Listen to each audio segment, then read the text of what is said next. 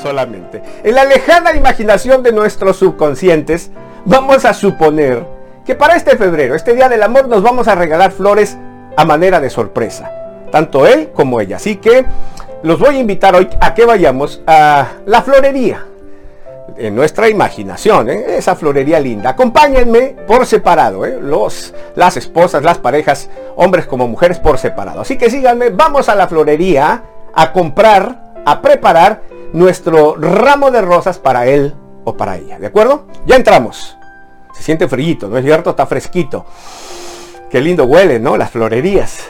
Vamos a pedirle al atendiente. Y en efecto, ella misma nos atiende con mucha amabilidad y nos dice que está dispuesta a prepararnos ese ramo de rosas. Excepto que tiene que ser de 10 rosas. 10 rosas, sí, ah, para nosotros está bien, 10. Un buen precio y demás. A propósito, tienes que pagar el ramo, ¿eh?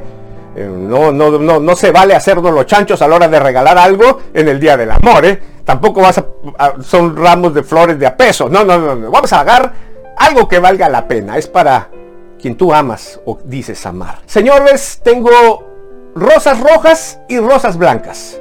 Armen su ramo de 10 como ustedes quieran.